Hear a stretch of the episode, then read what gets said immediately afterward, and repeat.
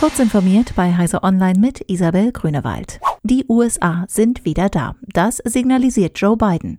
Der ehemalige US-Vizepräsident ist am Mittwoch als 46. Präsident der Vereinigten Staaten von Amerika vereidigt worden.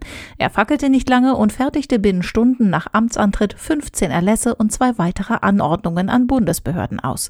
Das ist ein neuer Rekord. Bidens Amtsvorgänger haben am ersten Tag höchstens einen Erlass herausgegeben. Unter anderem treten die USA wieder der Weltgesundheitsorganisation und dem Pariser Klimaabkommen bei. In den nächsten neun Tagen soll eine Reihe weiterer Erlässe und Anordnungen folgen. Tesla kann mit Vorbereitungen für seine geplante Batteriefabrik nahe der Autofabrik in Grünheide bei Berlin vorzeitig loslegen.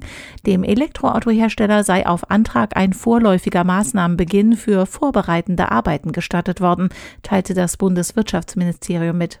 Das gelte auch für weitere Unternehmen, die zu einem europaweiten Großprojekt der Batteriezellfertigung gehörten. Tesla baut seine Elektroautofabrik in Grünheide mit vorzeitigen Zulassungen. Bislang fehlt die umweltrechtliche Genehmigung. Die Produktion soll jedoch im Juli beginnen. In einer internen Mitteilung an die Mitarbeiter von LG werden größere Veränderungen der Smartphone-Abteilung angedeutet. Die Handysparte von LG fährt bereits seit mehr als vier Jahren kontinuierlich Verluste ein, sodass ein Rückzug aus dem Smartphone-Markt immer wahrscheinlicher wird. LG bestätigt derartige Erwägungen, aber man prüft alle möglichen Maßnahmen und es ist noch nichts entschieden. Marktbeobachter vermuten, dass sich LG künftig auf die Entwicklung von Innovationen und das Design von Smartphones fokussiert. Produktion und Vermarktung könnten dagegen an Partner ausgelagert werden. Private Verkäufer erhalten auf eBay ab sofort nach und nach die Möglichkeit, die Zahlungsabwicklung auf die eBay-Zahlungsplattform zu verlagern.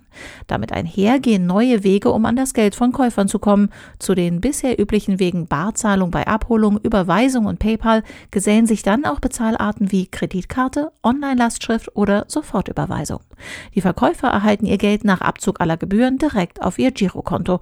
Die Transaktion führt eBay selbst durch. Diese und weitere aktuelle Nachrichten finden Sie ausführlich auf heise.de.